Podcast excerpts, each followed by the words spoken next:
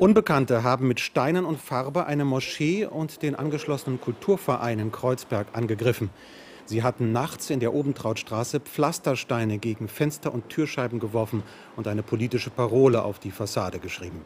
Darin wenden sie sich gegen den Islamischen Staat und die AKP, die Regierungspartei des türkischen Präsidenten Erdogan. Der Staatsschutz hat die Ermittlungen über